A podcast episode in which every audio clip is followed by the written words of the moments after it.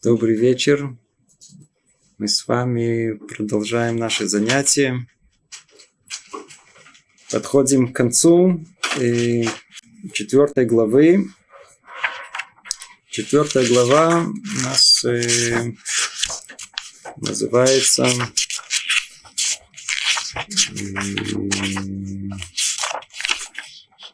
о путях приобретения осторожности. Мы уже много раз повторяли, ну, по-видимому, повторим, я надеюсь, в этот раз последний раз содержание всей этой главы. Каждый раз этого мы начинаем. Говорит Люцато, чтобы добраться до самой вершины, до того, к чему человек должен стремиться. Он должен начать с первой ступеньки, с приобретения осторожности. Вся глава посвящена тому, каким образом, что именно подтолкнет человека к приобретению этого качества. И тогда все было разделено на три категории. Первая категория для людей, которые понимают о том, что без совершенства нет ничего в этом мире. И то, что двигать их будет, и осторожность, которая разовьется в них, она благодаря тому, что ощущение и стремление к совершенству развито у них в самой высокой мере.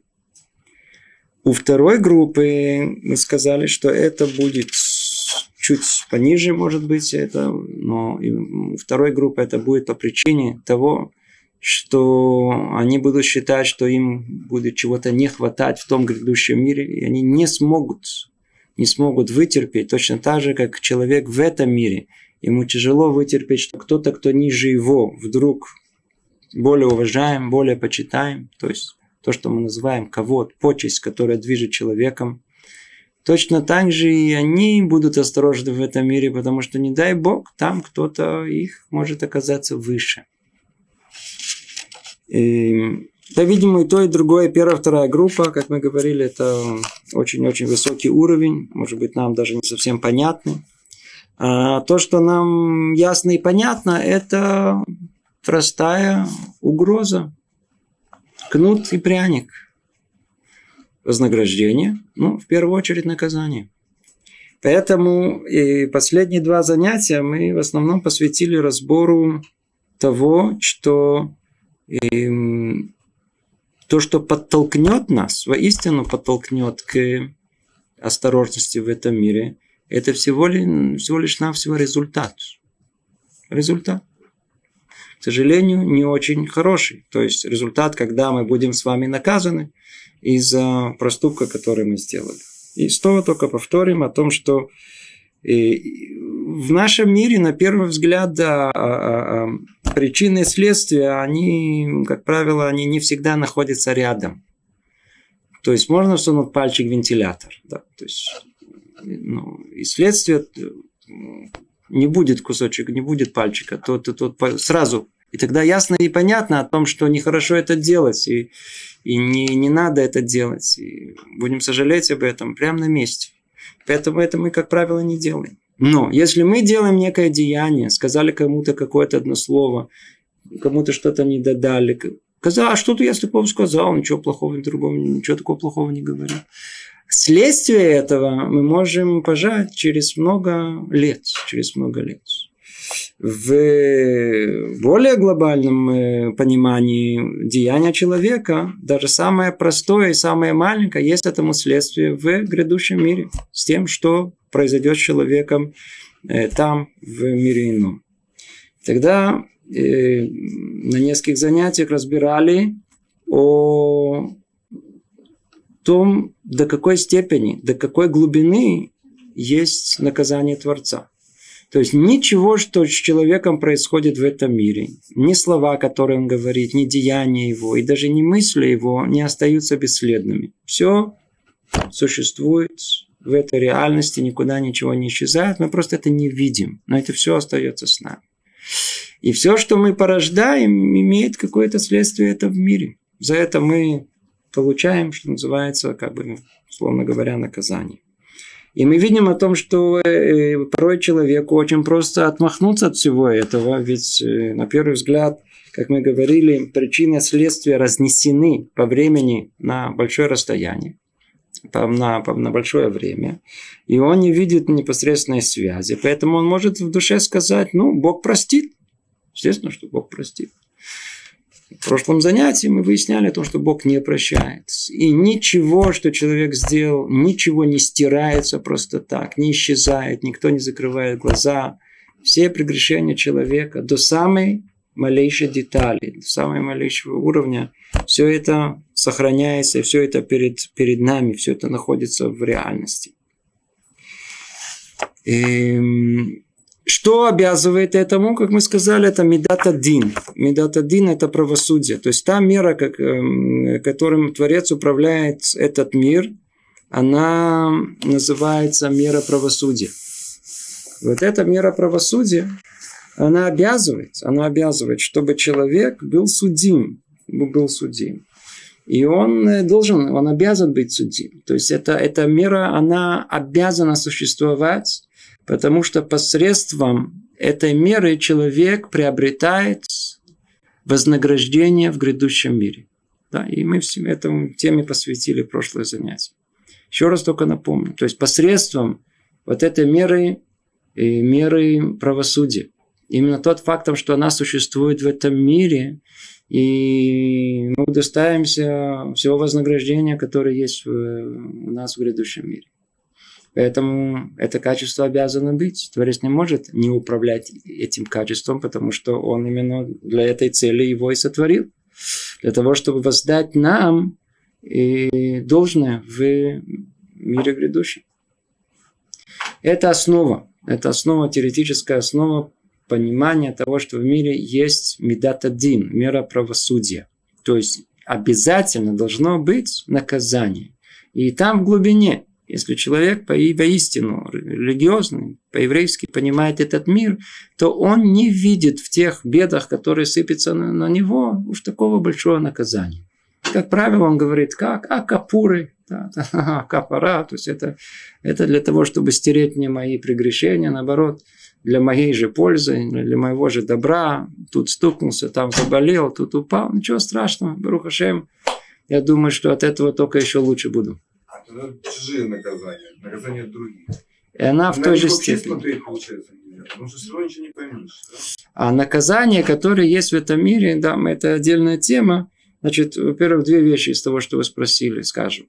Наказания, которые есть, это не только физические наказания, страдания, которые у меня есть на данный момент – оно может быть и душевным. Например, вы не болеете, но близкий вам человек заболел. Вы испытываете порой душевные страдания не меньше, чем человек, который болеет э, непосредственно физически. То есть все рассчитано в этом мире, и это заслуженное наказание. И это, можно сказать, капора эм, в какой-то степени это стирает и прегрешение этого человека. Эм, это одно. Другое, что вы спросили о том, что, напомните еще раз, вы как вы сформулировали? Вообще, чужое наказание. Чуж... Ну, наказание. Не смотреть на него. Вообще, не, не, да? не смотреть. Не мы никогда, э, э, если мы видим, что человек наказан, то если... Наказан, да, не, не, но мы видим о том, что кто-то заболел, кто-то упал, кто-то кто разорился, кто-то... Э, одно из видов, которые, которые Самое последнее, что нужно сделать, сейчас мы дальше увидим, это подумать о нем. А, вот мы вот теперь он понятно стало. Вот он такой, он, он прикидывался, а теперь видно, так сказать, стало понятно, что на самом деле он не такой был праведник. Видите, наказан. В книге Дера Хашея Люцата, Моше Люцата, он э, приводит, если я не ошибаюсь, шесть причин, почему человек может страдать в этом мире. И уж явно нам это не раскрыто. И мы явно не знаем. Одна из этих причин – это для того, чтобы пробудить человека. Другая из этих причин для того, чтобы, наоборот, увеличить его схует, его, и, и, его достоинство, его заслуги, извиняюсь. И еще одна причина для того, чтобы стереть его прегрешение да, и так далее. Это есть много причин, поэтому мы никогда не знаем. Думать о других, что именно они, почему и как, это, это от вас это точно отнимет. Сейчас мы поймем. Точно отнимет. А, сейчас, сейчас, сейчас как раз это мы вспомним. Итак, есть мера правосудия. Итак, Творец судит этот мир. И благодаря миру правосудия есть в мире наказание. Человек должен выстрадать порой, порой, иногда в этом мире, а в основном в мире грядущем, за все плохое, что он сделал в этом мире. И Бог ничего не прощает. Точка. Это точно на то, что это вывод, э, то, что первое, что мы сказали, это мы говорили на прошлом занятии. Давайте продолжим. Но с другой стороны, мы знаем о том, что есть у нас не только мера правосудия, которой Творец управляет этим миром, но и мера милосердия. И они связаны с друг с другом. И они дополняют друг друга, как мы сейчас это увидим. В им тумар, им кен, медата рахамим лама йомедец. Спрашивает Люцата правомерный вопрос после того, как подробнейшим образом было разобрано, насколько обязано быть в мире мира правосудия, насколько Творец, Он с нашими праведниками, до какой степени глубины и тонкости судит наших праведников за все, да, по мере правосудия. А, и тогда в чем же смысл милосердия? Было бы очень хорошо, если мы бы получали бы наказание сразу за наше вознаграждение, за, за наше, наше э, э, э, нарушение. Ну, все бы были бы праведниками, все было бы очень хорошо. Наоборот, это очень правомерный вопрос. Для чего нужно, в чем смысл милосердия? Если суд в любом случае должен быть точен во всех деталях, ведь, ведь, ведь мера правосудия, она та самая, которая позволяет чтобы суд, который был бы над человеком, был бы суд очень э, абсолютно точный во всех деталях. Как же так? Для чего вообще есть медата рахами мира, мира милосердия? Почему? Для чего? Ответ таков. Ответ таков. Знаете, интересно, прежде чем дадим ответ, он тут прямо тут написан, есть, есть, как, э, просто давайте смотримся в свои слова, в само слово э, э, милосердие. Для тех, я сейчас говорю только для тех, кто знает язык Торы. Как мы милосердие мы говорим на языке Торы? Да, это рахамим. Да, да, да. Рахамим. В принципе, это хесед. Если тяжело что-то перевести, хесед это милосердие. Это рахамим. Теперь рахамим и корень этого слова очень удивительный. Да? То есть рахамим рахем – это как бы сожалеть, пожалеть и, и принять во внимание, и отнестись с, с эмпатией. А корень этого слова какой? Рехем. Рехем, да, женский орган, основной, в котором находится жизнь человека. Рехем. То есть мы видим интересную вещь о том, что то самое Э, сожаление и, и милосердие, которое есть в этом мире, оно строится на этом корне, которое порождает жизнь, в том месте, которое порождает жизнь. Если мы посмотрим на слово «рехем», в, прочтем его в обратном направлении, то у нас получится какое слово? Махар. Завтра. То есть, а рехе, она позволяет нам существование человека она э, позволяет нам завтрашний день. А отсюда и понимание всего того, что Творец дал нам. То есть, когда мы говорим Аль-Мидата Рахамим, когда мы говорим, перевожу это как мило, мира милосердия, то как мы ее поймем? В чем оно находится? Мера милосердия, она позволяет наше существование. Потому что если бы ее бы не было, и все было согласно Медат один, то практически никто от нас бы не остался тут в этом мире. Кроме, естественно, основных праведников. Давайте посмотрим, что Люцата говорит. Ответ таков. Безусловно, именно милосердие позволяет существовать миру, который просто не смог бы устоять без него. Есть некое равновесие в этом мире. И так Творец сотворил этот мир изначально с равновесием в этом мире. С одной стороны, есть мера правосудия, которая обязана быть, а с другой стороны, для того, чтобы она не прикончила этот мир, она должна быть уравновешена тем самым мерой э, милосердия, которая позволяет, этот миру, это позволяет этому миру существовать. И тем не менее, это не делает суд ущербным. И вот почему. Видите, интересно. Давайте вспомним. Нет ни одного слова у Люцата тут лишнего. Основная мысль его какая? Показать нам, насколько мера, мера правосудия, она основная тут. И ничего не уйдет от суда Творца. И если человек может обрадоваться, а, ну, такие же меры милосердия. Отлично. Мера милосердия. Это прекрасно, очень хорошо. Хорошо быть человеком милосердным. Особенно, если с нами милосердие. Не надо с другим, с нами. То все очень хорошо.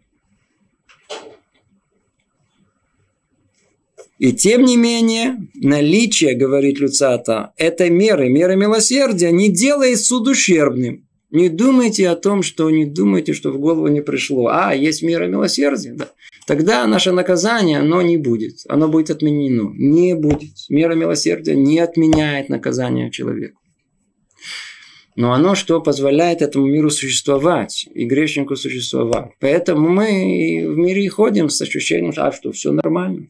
Что за наказание? Чего вы нас пугаете? Видите, все хорошо. Я, Барухашем, э, э, Барухашем, все прегрешения, которые мог сделать, сделать. И видите, нормально живу, здоровый. Что вы хотите? Я могу еще что-то нагрешить. Видите, все нормально, все хорошо. Почему? Потому что мера милосердия, она что делает, как мы увидим? Она отдаляет наказание человека. Она приводит его в состояние, когда ему кажется о том, что ничего, все нормально, никаких проблем нету, нет никаких наказаний, что вы все выдумали, это ваше, это какой-то бред ваш.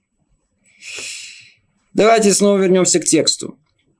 То есть, мера милосердия, оно не делает суд ущербным. И теперь вот это то, что он хочет доказать. Почему? Почему?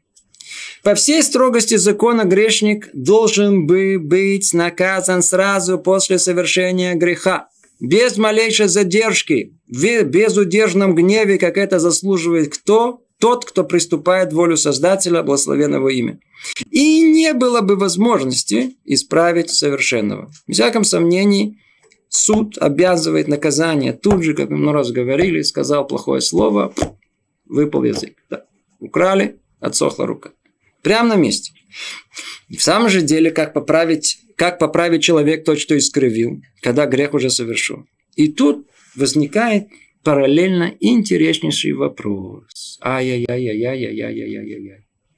Секундочку, секундочку. Вы говорите о том, что человек согрешил. А есть мера милосердия, которая оттянет наказание за это для того, чтобы человеку дать возможность себя исправить. И для этого мера милосердия существует. Рехем, махар. Да? То есть дать возможность человеку исправление, чтобы у него было завтрашний день. Что же мне поможет эта мера милосердия? А? Ведь я-то уже преступление совершил. Ведь уже я украл. Ведь я уже обидел. И уже обиделись. Хорошо обиделись. Не просто так. То есть я уже кого-то зарезал, не знаю кого-то, убили уже кого-то, уже что-то произошло, то есть уже что-то изменило всю, всю э, реальность этого мира. А вы говорите мне какая-то мера милосердия. Что мне мера милосердия? Не надо тут же на месте, лучше убейте меня и все. Чтобы мне не мучиться, потому что человек мучается, если только он человек с совестью будет. А тут все, все нормально, солнышко светит, птички щебещут, все, все совершенно без проблем не видит никаких наказаний. Что помогает, спрашивает Люцата, нам мера милосердия для исправления человека? Я же то что уже преступление-то совершит. И в самом деле, как поправить человек то, что искривил? Грех-то уже совершен. Тот, кто убил или предавался разврату, разве может он исправить? Все уже произошло. Разве сможет он стереть то, что совершил? О, и вот тут он требует понять, что нам делает дополнительно мера милосердия. Эта мера милосердия, именно качество милосердия позволяет осуществить все, о чем сейчас говорилось, как о невозможном. Итак, давайте сейчас по порядку поймем, что нам дает мера милосердия. Грешнику будет дано, первое, время и он исчезнет с земли сразу после совершенного греха. То есть, дает вам э, ничего страшного, давайте мы, мы потерпим, мы потерпим. Да, то есть вы будете кричать, вы будете там делать плохое, но, но мы потерпим. Может быть, все-таки исправимся. Ведь смысл нашего каком? Для того, чтобы человек жил, а не для того, чтобы его наказать. Как воспитание детей, тоже надо знать великий принцип о том, что родители, это они, когда видят, что их дети плохо себя ведут, им что, нужно мстить? за то, что они себя плохо вели. Отколотить так, чтобы это сказали душу, что они у меня душу выбрали, я из них душу возьму. Ну, нет, не в, не в этом смысл. Смысл родительского их наказания в чем? В том, чтобы ребенок в конечном итоге опомнился и стал вести себя как человек, как положено. То есть это исходит из любви. И все наказания, которые есть у нас, они из любви к нашим детям. Творец наказывает нас от абсолютной любви, которая у него есть по отношению к нам. Милами милосердие основано на, и на, на том же самом. Она дает нам возможность всего лишь нам всего оттянуть это наказание, дать возможность нашего исправления. Это первое. Грешнику будет дано время, и он не исчезнет с земли сразу после совершения греха. Второе. Само наказание даже когда оно наступает, не доводит грешника до полного уничтожения. А возможность раскаяния дана человеку так, что она несет в себе абсолютное добро. Когда искоренение желания засчитывается как искоренение поступка. Бум. Теперь в этой точке я думаю, что это место не совсем понятно. Я могу еще прочесть еще один раз. Давайте еще раз прочтем. Но его придется объяснять. Само наказание не доводит человека до полного уничтожения. Это мера милосердия, что она делает. А возможность раскаяния дана человеку так, что она несет в себе абсолютное добро. Когда искоренение желания засчитывается как искоренение поступка. И дальше идет разъяснение этого, и мы сейчас это глубже поймем. Если кающийся осознает свой грех и признается в нем, размышляет о заключенном в нем зле, сожалеет о грехе в, полном, о грехе в полной мере с первого его момента, подобно сожалению о принятом обеде, когда человек совершенно переосмысливает принятое на себя, страстно желает, чтобы этого поступка никогда не было, и его сердце страдает от происшедшего. происшедшего. И в будущем он оставит, оставляет этот грех, избегая его всеми силами. О, тогда искреннее желание засчитывается как искоренение поступка. И грех полностью искупляется. Это одно из э, самых таких непонятных мест, который человек, незнакомый с еврейским мировоззрением, для него это дико порой непонятно. Как можно быть? Когда человек, совершив какой-то грех, и вдруг есть некое понятие под названием его наиболее известный под названием чува. Да, чува – это возвращение, более такой перевод э, подсрочный или исправление, и меняет реальность. Точнее, что значит меняет реальность? Он, наоборот, стирает некую реальность. Был грех, нет греха. Что нужно сделать? Чуву сделать. Надо сделать исправление.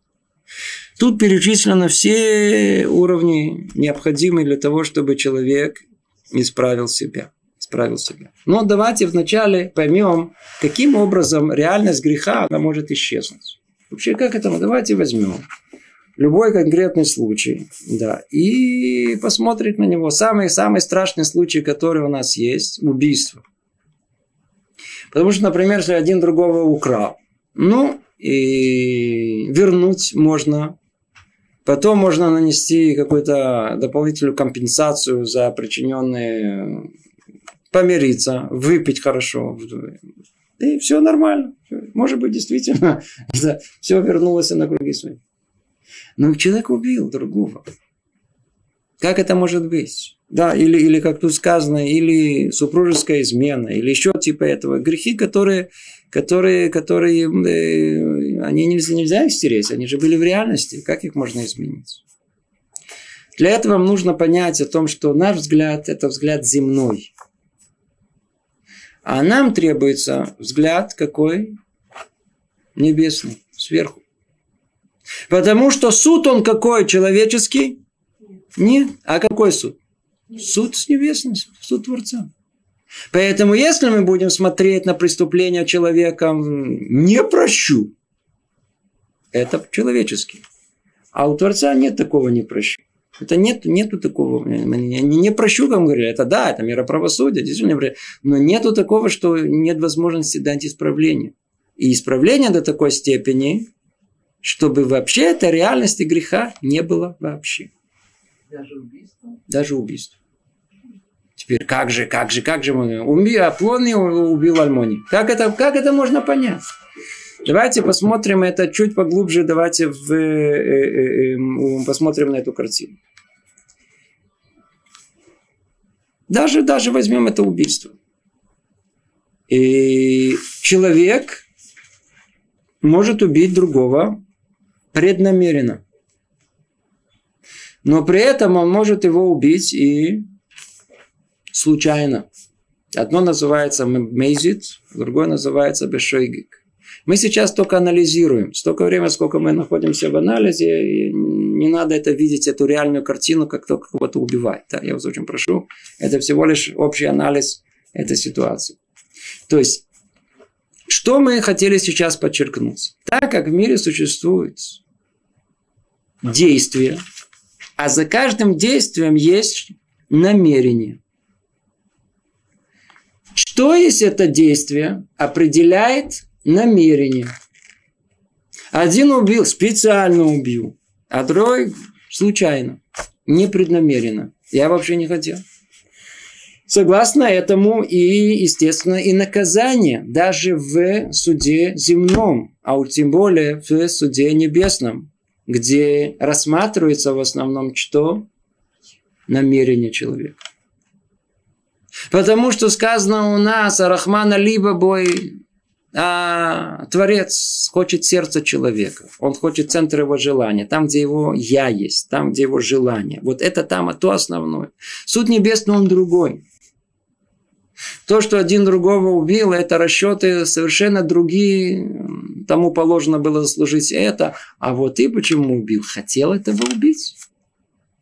Может быть, это не было желание твое, может быть, это было э, без, без, без, без желания, то есть это было случайно, непреднамеренно. Смотрим мы на намерение. А так как намерение меняет все, то мы более детально смотрим. Да, деяние было, было. Отлично. Это было когда? В прошлом. Намерение, которое у тебя было тогда, осталось и сейчас, да или нет? Осталось. Все, ты получи свое. А если не осталось? А если нет этого намерения? Более того, человек, он говорит, ой, что я наделал? Что он делает? Он показывает нам о том, что намерение, которое делает это действие преступным, делает из этого действия грех, это, это намерение у него нету. А если нет намерения, то и греха нет. Грех это только когда есть намерение сделать грех. А когда его нету, то и того намерения, которое за грехом нету, значит и греха нет. Да. Если человек как бы каждый раз такой он говорит, ой, что я наделал, то это не считается как бы ему каждый раз? Смотрите, если это каждый раз искренне, да, то, по-видимому, каждый раз он делает искреннюю чуву, он делает искреннее исправление. Но только если он это делает, скажем, раз, э, э, скажем, раз, э, четыре раза в минуту, и каждый раз при этом он делает и тут же сожалеет, делает сожаление, сожалеет, то вряд ли это, по-видимому, засчитывается за искреннее исправление раскаяния. Но сама реальность того, что человек может согрешить и исправить этот грех, не всяком сомнении, она существует. И медата рахами, мера милосердия, она позволяет нам э, произвести самое невероятное, что есть. Реальность греха полностью стереть, как будто ее и не было. А? Человека убил, конечно. Человека нету. О, смотрите, а, а тот факт, что человека нету, то у нас говорят так. Есть арбе шлихим ламаку. Есть много посланников Творца. Когда человеку приходит конец, и когда у него есть его гзардин, его приговор, и когда надо уйти из этого мира, он уйдет из этого мира любым путем. И посланников у него много. То ли змея, то ли какая-то дикая собака, да. То ли это будет какой-нибудь э, кирпич с э, пятого этажа, то ли это будет неудачная операция, то ли кто-то кто прошел и проткнулся чем-то. Это, есть много возможностей уйти из этого мира. В данной ситуации э, шлихим, то есть а, посланником оказался этот человек. Естественно, что за тот факт, что он оказался посланником, ему полагается наказание. Но смотрит, а Творец смотрит на намерение человека. На намерение человека. Единственное, что надо понять, что э, то искупление греха, которое есть у нас в, том, в крайнем случае в убийстве, а ее уровень э, э, от сма, что мы говорим, а уровень, э, ее уровень Э, эмоционального этого исправления, как естественно, он необыкновенно больше должен быть, чем, например, исправление из-за того, что человек делал какое-то маленькое прегрешение. В всяком сомнении, это, это не просто так, это не, ну, убил, ничего страшного. Да? То есть, чтобы, не дай бог, не было представления такого легкого о том, что, ну, я э, убью и раскаюсь и ничего нету. Ну, по этому поводу уже тоже вы должны знать, что существует э, очень э, точное описание наших мудрецов о том, что человек, который говорит «согрешу» и «раскаюсь» и снова «согрешу», double получает, двойное получает наказание. Да, то есть человек, который так полагает, а так как существует реальность этого, да, и это он берет в расчет, поэтому позволяет себе согрешить, то никакой тшувы исправления его нету. И более того, он, так сказать, он получает двойное наказание и за мысль эту о том, что ее, и за сам, сам проступок. Поэтому все патенты о том, что давайте я сделаю поступок, а потом себя исправлю, ну, никак не проходит ни с какой стороны. Потому что мы же как живем? В основном показуха. Да? Произвести впечатление на всех окружающих. Так вот, для окружающих это может пройти. Ну, я сделал, а перед Творцом. Даже все открыто. В прошлый раз мы говорили. Мы открыты полностью, знаете, раз, разложены на все составляющие. Мы полностью открыты, голые, боссы перед Творцом. Ничего там не скрыто. Все абсолютно открыто. Все малейшие детали нашей души, наших желаний, все раскрыто перед Творцом. Поэтому там нельзя обмануть. Это улама эмет, мир истин, истинный. Поэтому, если мы уже решили сделать э, исправление, то оно должно быть абсолютно искренним. И тогда оно принимается. Поэтому суд, суд Творца, он другой. Суд Творца совершенно другой. Там судится намерение человека.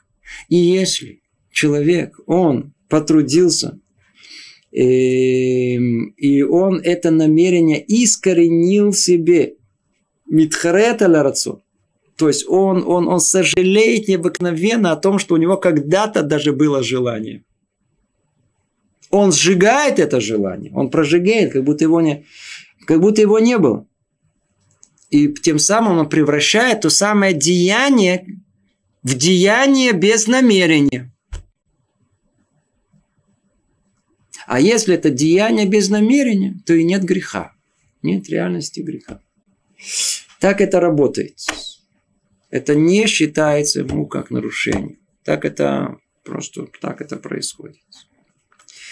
То есть э, это некий механизм, который позволяет человеку существовать в этом мире, исправить самого себя. Не отчаяться. Нет человека, который не согрешил. Видите? Авраам Авин, Кова Авин, царь Давид. Кто был больше, чем они? Они были для нас люди совершенные, и они грешили. Так у нас сказано, у нас нету без пятен людей. Есть, мы все, все люди грешны. Чем отличаемся? Тем, что мы можем ошибиться но у нас есть путь к исправлению. И даже из самого-самого дна человек может выйти. И у нас есть много примеров, когда люди, когда находились на самом дне, тяжело даже поверить, что человек может выбраться из этого дна и подняться на вершины, которые Аллах, что мы достигли. То есть есть понятие исправления, есть понятие чувы. И корень этого находится в э, управлении Творца, Творцом мерой милосердия. Мера милосердия. Теперь. Если человек согрешил, Да. затем он раскаялся, послушал урок, полностью раскаялся, достиг очень большого сожаления. Затем прошло время, и у него Итлавут упал, и он снова уже не чувствует такого большого сожаления. То есть я, сейчас эта шува уже не прошла бы, ну, уже... Спрашивается вопрос, то, что вы спрашиваете, спрашивают. Ведь мы каждый год перед Йом Кипуром, весь месяц Люль это подготовка, как подготовка к, я знаю, к бою. И приходит Йом Кипур, Асерет Чува, есть 10 дней раскаяния, и сам Йом Кипур. Что мы делаем? Мы занимаемся чувой, мы занимаемся, перебираем в голове все прегрешения, которые у нас были в течение года, и пытаемся их исправить. Причем все эти делают э, честно, откровенно, да, и бьют себе в грудь, и плачут. И э, теперь спрашивают интересный вопрос. Обожите, ну в прошлом году же вы точно так же били себя в грудь, а? А? А позапрошлом году не били в грудь себе? Еще как били. Что же, что же произошло теперь в этом году? Причем, если посмотреть, то мы себя бьем в грудь точно так же за те же приглашения, как в прошлом году. Точно так же и в этом году. По конспекту. М? Не, не, заранее, вы поймите, уже мы, мы так много этим занимаемся, что все, если только откроете Махзор, да, Махзор Йом Кипура, да, молитвенник Йом Кипура, и то, кто первый раз увидит, просто ужаснется. Там весь список прегрешений, только возможные территории, которые человек может совершить. Все уже расписано. Все готово, вы правы, там все по конспекту, бьем себе в грудь. Но не только это. Мы, каждый из нас знает что-то свое специфичное. И он видит, что это специфичное, он каждый год исправляет, исправляет. И смотрит на следующий год, у него еще осталось довольно-таки, довольно-таки много. И те же приглашения делал в прошлом году, снова делает в этом году. Что же происходит? Что же происходит? Ответ на это, он есть два ответа. Один простой э, ламдани чуть-чуть о том, что если мы бы не делали бы каждый год эту чуву и не пытались, мы бы просто бы утонули. Тот факт, что мы делаем каждый год и бьет, но просто позволяет нам, что называется, держаться на поверхности и не упасть вообще. Это первое. И, во-вторых, Творец, да, принимает нашу чуву каждый год заново. Потому что это чува искренняя. Так Творец устроил нас, что мы, свойственно нам, то самое эмоциональный подъем, эмоциональное возбуждение, которое у нас есть в момент сожаления о плохом поступке, оно неизбежно, оно спускается, спускается. Почему? Потому что это общее качество человека, его нельзя изменить. Ведь если у нас бы, например, любой эмоциональный Э, восприятие, которое на, на, на, на высоком уровне у нас, которое было, мы там удивились, и это никуда не уходит, остается. Мы сойдем с ума. Жена нам что-то сказала, нам плохое слово, и мы рассердились. И представь себе, что это ощущение, оно не оставляет человека 365 дней в году. То есть он ходит с этим, он помнит, как сейчас. Муж что-то плохое сказал, она помнит, не может забыть, не стирается, не притупляется. Сойдем с ума. Он сделал нам Творец большое благо о том, что наше эмоциональное вот это восприятие, он нам ее каждый раз делает фейт. Да? То есть он глушит, то есть он чувство, и забываем. Точно так же и эмоциональный подъем чувы, раскаяния, он проходит у нас. Поэтому благо Творца в том, что каждый год он дает возможность нам это все заново поднять, снова пересмотреть. Поэтому мы по этой причине мы можем каждый год заново снова просить прощения, снова просить, снова исправляться. И в этом нету стирания, противоречия. Теперь, и есть тут очень интересный, я не помню, кто спросил, один из наших болей Мусар спросил очень хорошую кушью, хороший вопрос. Спрашивает так. Человек, который он делает чуву. Человек сделал чуву, да, сделал исправление. Из того, как мы тут говорим, почему он сделал исправление? Медат один, э, меня накажет. Меня постигнет какое-то наказание. Если не в этом мире, то в мире грядущем. Не хочу. И тогда что начинает исправляться? Кушия. То есть он не сожалеет в содеянном поступке. Он всего лишь боится, что его накажут, поэтому он исправляет свой поступок. Ну, какое же тут может быть это прощение за это? Хорошо так? Нехорошо. Как же так? А смысл этого, смысл этого он такой. О том, что есть у человека качество, которое является таким основоположным. Мы об этом уже говорили, Раташем разовьем эту мысль гораздо глубже на, через много занятий, еще, еще, еще не добрались до этого. Качество это называется гава, называется высокомерие человека. И, в принципе, на этом высокомерии, на этом стержне, на этом стебле, на этом корне находится душа человека.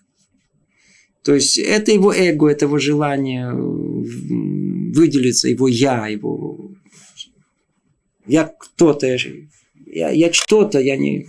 Это то, что отделяет его от Творца, то, что не позволяет его соединиться с Творцом, его ощущение своего «я». То есть отдалё... он себя отделил от Творца, он не видит себя под...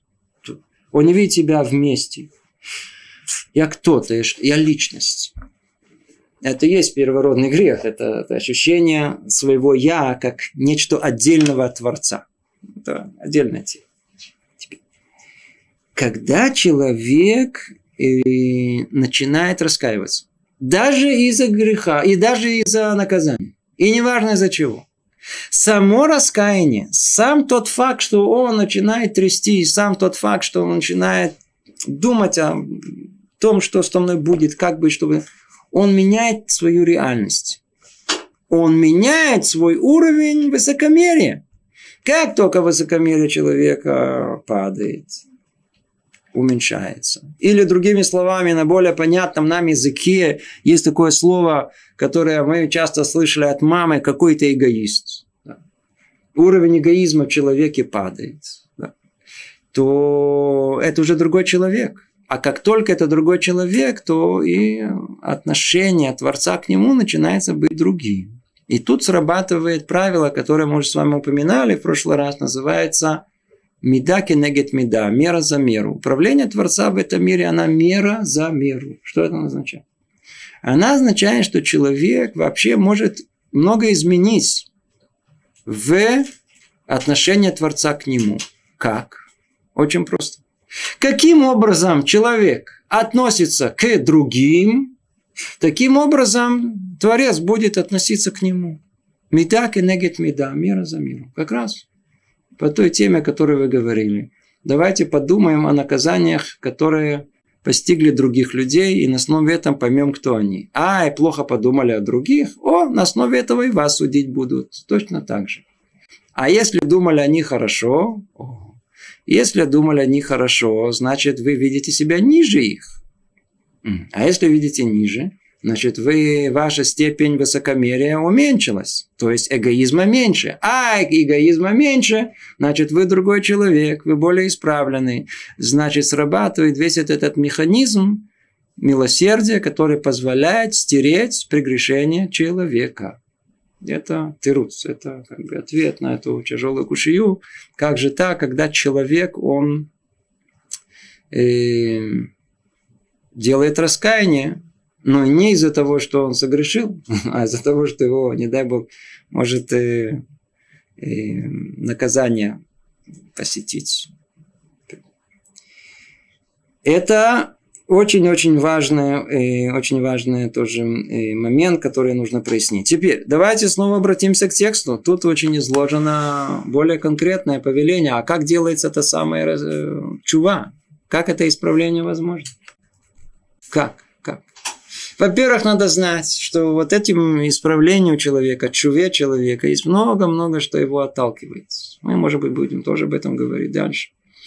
Во-первых, большинство людей, они вообще не понимают, о чем мы говорим сейчас. Например, одно слово грех, да, слово грех, да, вообще просто сердит их. Вообще слово грех, что за грех? Кто, кто, кто тут грешен? Вообще, еще, еще скажете, что еще мы грешны. Я вам сейчас покажу. придумали. На языке нашем, на, на языке Тары, это, грех это хет. Как один сказал очень остроумно, там э, пришел один Раф и давал занятия в светской школе. Так и как раз было перед Йом Кипуром, и он стал говорить о реальности греха, это хет. Стал один ученик, говорит, я вас не пойму. Для меня хет – это восьмая буква в алфавите. Нет понятия хет, нет понятия греха. У нас все разрешено. Проблема закончилась. На этом все, это, это, это, это решено, это, это, это не, нету, нет никаких, нет понятия греха вообще, потому что ничего не тот Абрашек, который стрелу пускает вокруг. Не, не, нет проблем. Сам грех, он, э, значит, первое, что, первая основная сложность вообще на пути к исправлению человека в том, что он считает себя абсолютно безгрешным человеком. И, в принципе, надо знать так. Это целая шкала. Чем больше человек считает себя безгрешным, тем больше он человек светский. Чем меньше, тем больше религиозный. Я извиняюсь за такое ранимое э, э, э, разделение, но в принципе оно очень-очень-очень точное, потому что чем больше человек светский, он дает больше себе кредит. Я бы седер, я нормальный, у меня все нормально, все хорошо. Да. Ну, есть где, конечно же, тут вот, да, было пять лет назад, я тут мне показалось, что может быть, и сказать, я не вовремя там помог, я знаю, там, своей маме или там папе. Было, что-то есть в жизни, всякое бывает, да. Но вот так, чтобы сказать, что грех, нет, такого нет. А чем занимается человек религиозным? Кольем каждый день он проводит в чуве.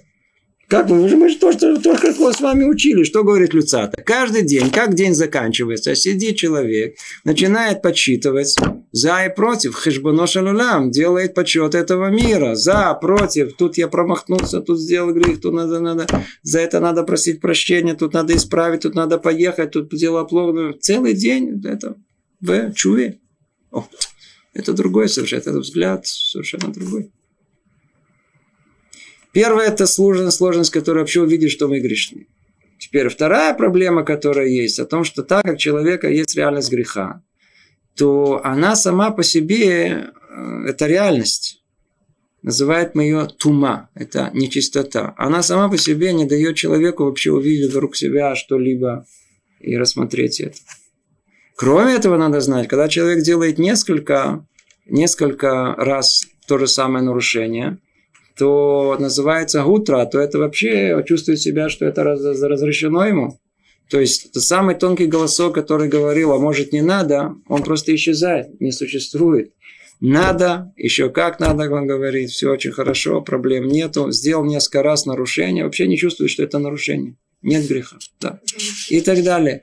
Это отдельная тема. Итак, для того, чтобы нужно рас- вообще нам э, э, говорить о раскаянии, в первую очередь надо знать, что есть реальность греха. Если человек не принимает, что есть реальность э, плохого поступка, деяния, то, что мы называем грех, нарушение, то и не о чем говорить, о никаком раскаянии. То есть это самое-самое первое, что должно быть. Но давайте посмотрим, как он это говорит.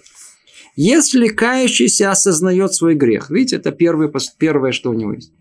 То есть, во-первых, он осознает, что он совершил плохой поступок. Надо за целый день, на- на- надо на под вечер набраться смелости, посмотреть смело в зеркало, да, на себя, и сказать о том, что смотри, по отношению к жене, то-то, то-то, вот, то-то, с детьми, это, это, это, на работе это, это, с соседями это, это, ну, родителями целый список и так далее. Что только я не понатворил за целый день. Да. Надо осознать свой грех. Когда есть сознание, есть о чем раскаиваться. Теперь, если нет осознания, человек говорит, все, я раскаиваюсь. Например, перед сном, что мы делаем? Мы прощаем всем, мы действительно прощаем всем. Или это просто прошли текст. Надо всех простить в сердце. Если кающийся осознает свой грех, первое, и признается в нем, видите, это разные вещи.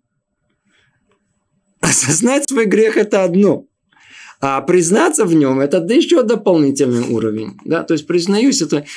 Есть люди, которые, они ходят с ощущением, да, что-то не то. Не, не, не- не- ну, не совсем, да, да. А тут еще признать грех, да, точно, это я. Потому что есть, которые есть грех, но не я, он. Да. Мое участие было, но не основное. Там мне помогли. Это жена меня разозлила, естественно, это не я, это не Тогда четче, опять же таки, слышу. Теперь, итак, наше осознание, признать. Теперь, размышляет о заключенном вне зле. О, бум, это она, куда, какое размышление? Какие вообще? Во-первых, человек не размышляет вообще. Фантазирует. Давайте, а что нужно? Для того, чтобы э, сделать раз, э, э, свой грех, он должен его надо осознать, да, признать, и после надо размышлять о заключенном в нем зле. заключ... надо размышлять о нем. Размышлять. Что значит размышлять? Увидеть все детали этого греха. Увидеть то зло, которое она породила. Как бы воочию. Представить это. Увидеть ту боль, которую это причинило другим людям, если это было люди. Это называется размышлять о нем. То есть, то есть разложить его на составляющие, как оно было, что было. Из чего все это состояло. И дальше идет сожалеет о грехе в полной мере с первого момента. Страстно желает, чтобы этого поступка никогда не было. О, вот это, знаете, вот это вот сожаление, вот это крепкое сожаление сердце иногда бывает сожаление. Каждый из нас много раз сожалел о содеянном. Да, особенно, когда там, незначай по глупости порезал себя, или еще всунул голову куда-то, или руку, или еще ногу, там ты болит такой, да, человек так сожалеет, что я полез туда, куда-то, или там хотел, я знаю, это там в речке хорошо сполоснулся, чуть не утонул, еле спасся, там и последние секунды выходит полумертвый, ну что я полез туда, аж плавать не умею. Чувство сожаления каждый из нас пережил. Да. Оно только теперь надо, оно, почему оно, мы как мы его переживаем? Потому что уже больно было, то тут же пережили. Зачем? Не надо, болит. Не хочу. Надо вот это же, по крайней мере, на этой основе, по такому прототипу понять, что вот таким же и должно быть сожаление о судейном поступке в прошлом. Мне сейчас не болит, все нормально, болит другому. Но мое сердце должно быть разбито. Я должна испытать боль необыкновенно сильно. Вот это самое основное. Она и есть, что вы знали. Вот это называется цара харата. Это и есть страдание раскаяние. Вот это основное, что есть у человека. Раскаяние, вот это страдание от раскаяния, которое у него человека есть. Что она делает? Это тот самый огонь, который сжигает прегрешение. То есть, если смотрим технически, а где там внутри что происходит? Вот это есть самое основное, что самое-самое основное. То есть все важное, да, но есть какая-то центральная часть. Какая часть основная? Фитиль, огонь. Сейчас все сжигает. Что делает вот то самое, когда человек, знаете, мучительно больно по слову пусту, мучительно больно, нехорошо, мучается человек, не может заснуть, все, просто болит в груди что-то, сжигает что-то. Отлично. Лучше тут, это проще. Потому что то, что сжигает, сжигает реальность прегрешения. Да. Это он очищает, как у нас называется, тимтумалев. Да? То есть то самое тимтум, то самое нечистоту, которая, э, сердце, которое, в принципе, она заслоняет от нас Творца, она прожигает, сжигает. Нету, не будет. Человек, который расплачется, человек, который, который сожалеет так, это другой человек. Совершенно другой человек. Это то, что Творец хочет от человека больше всего. Это тяжелее всего искреннее раскаяние. Тяжелее всего. Его сердце страдает от происшедшего. Страстно желает, чтобы эта поступка никогда не было. Да, да, по-настоящему, по-настоящему он желает, чтобы этого не было. Это, это харата называется, это раскаяние. Это, это, это, это, не хочу, чтобы этого было. А, не хочешь, чтобы этого было? Ты сжигаешь свое желание – значит, как будто этого желания и в прошлом у тебя не было. А если в прошлом не было желания, значит, ты сделал действие без желания. А если сделал, сделал действие без желания, без намерения, значит, самого действия как будто и не было. Нету реальности нарушения, нету энпшия, нету тут и преступности со стороны человека. Но это не все. Это все о прошлом. А с, с, с, он, он сожалеет о содеянном. Но это не все, что он еще должен сделать. Он должен взять на себя и обязательства на будущее. Называется кабаля латик. Да? То взять на себя о том, что он никогда не совершит подобное деяние. Никогда не совершит э, в будущем подобное деяние. Это принят на себя. Теперь многие люди перед Йом Кипуром э, очень любят брать на себя обещания. Да? По-видимому, это тяжелое следствие э, роста в пионерской среде, где мы там принимали торжественные клятвы. Ну, то есть берут что, да, что делать? То есть мы, нам свойственно больше брать на себя обязательства на будущее, которые дальше Сукота, не, как правило, не, не, не, не- никуда не, не, не, просто не существует. Почему? Потому что тот самый основной уровень чувы, равно, основной э, э, этап чувы под названием харата, сожаление, горечь сердца, раскаяние, вот это они не, проходим как положено. Потому что как только, если мы бы прошли как положено этот этап, то и тогда Каббала Латит и принятие будущего было бы совершенно другого уровня, и тогда действительно мы бы не грешили бы. Тогда бы, тогда бы и желание наше согрешить не было корня, не было из чего, ведь мы сожгли его. Нет его, не существует этой реальности.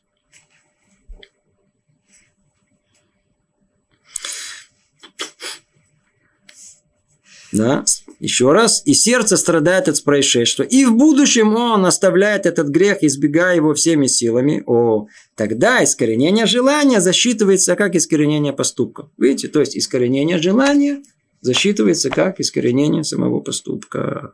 И грех полностью искупляется. Это то, что сказано в Писании. И будет удалено от тебя твое преступление, грех будет искуплен. Другими словами, преступление буквально исчезает из бытия и искореняется тем, что человек переосмысливает свой поступок и сожалеет о том, что произошло в прошлом. Это говорит нам Люцат. Так, Да. надо брать на себя обязательства. Обязательно, да. Чува обязательно предполагает о том, что после того, как вы сделали на себя э, эм, сожаление, да, раскаяние, следующий этап – это принятие на будущего этого не делать. Есть еще один важный этап, который тут не упоминается, тут же не разбирается, чува называется видуй. Надо исповедание, надо сказать это словами, это просто другой механизм. Отдельная история. Признать свой грех обязательно перед лицом своих товарищей. Ни в коем случае нет у нас ни перед ним, ни, ни, ни, ни, ни, ни перед лицом э, товарищей, ни, ни, ни, ни папы нету, никого нету, никого, ни за занавеской нет у нас, этого не существует. Не, и не, э, не, не, не- надо это то, что, то, что в сердце человека, это перед ним и перед Творцом.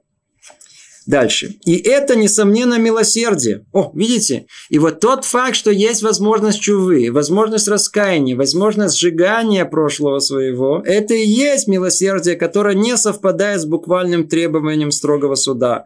Однако это милосердие не отменяет суда совершенно. Теперь, После того, как мы выучили о том, что есть возможность чувы, исправления, стирания прошлого, и казалось бы, эх, здорово, хорошо, все нормально, теперь можно писать, согрешил, исправлю, и тогда нету больше у нас возможности. И не, нету, нету ми- правосудия, которое нас неизбежно постигнет, говорит Люцата. Э, однако это милосердие не отменяет суда совершенно. Ведь в нем самом есть некий аспект суда. Вместо желания согрешить. И удовольствие от греха приходит равные по силе сожаления и страдания. А, вот вам и мера правосудия. Вот вам и наказание. Подобный процесс сожаления истинного это, и страдания – это большая боль. Это и есть боль. Душевная боль – это вещь очень-очень существенная. Это очень тяжело. Это очень-очень тяжело. Поэтому надо знать о том, что мера правосудия никуда не уходит. Это оно в этом и находится. В этом страдании от сожаления. Также отсрочка наказания – это не уступка грешнику, а лишь проявление терпения в некой, некоторой мере с тем, чтобы дать возможность исправиться, как мы уже много раз сказали. И то же самое свойственно всем остальным проявлениям милос- милосердия, как то сын создает заслуги отцу, или часть, как вся душа. Тут речь идет о том, что Творец в милости своей в принципе, дает возможность нашего исправления даже тогда, когда не мы исправляем себя, а сын своим достойным поведением, он э, поднимает э, своего отца. Или, например, то, что, как тут сказано, часть души. Часть души. Это означает, что когда человек, э, я знаю, согрешил много, да, эм, и для него это считается даже иногда небольшое прегрешение. И это как надо воздать за него большое наказание, да.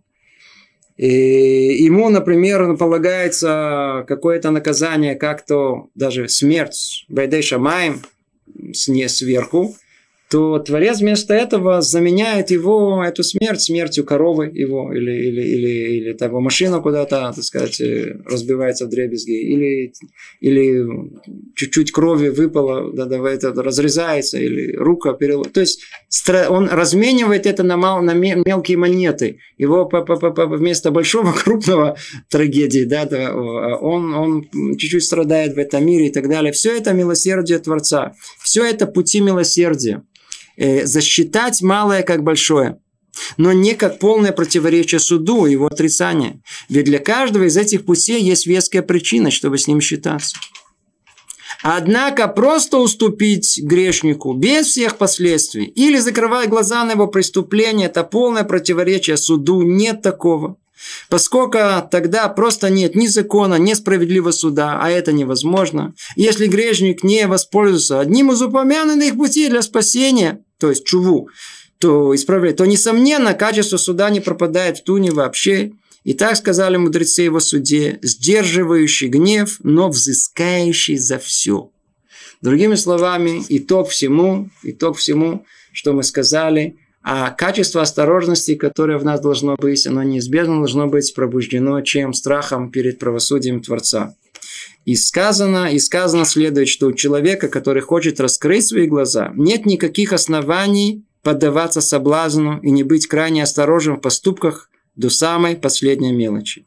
И когда задумается человек обо всем, о чем здесь говорилось, это, несомненно, приведет его к обретению качества осторожности, если только есть в нем разумная душа. Ну, мы чуть-чуть даже проговорили больше, чем надо на одну минуту. Мизрат Ашем. Продолжим в следующий раз, следующую главу, главу пятую. Всего доброго. Привет из Иерусалима.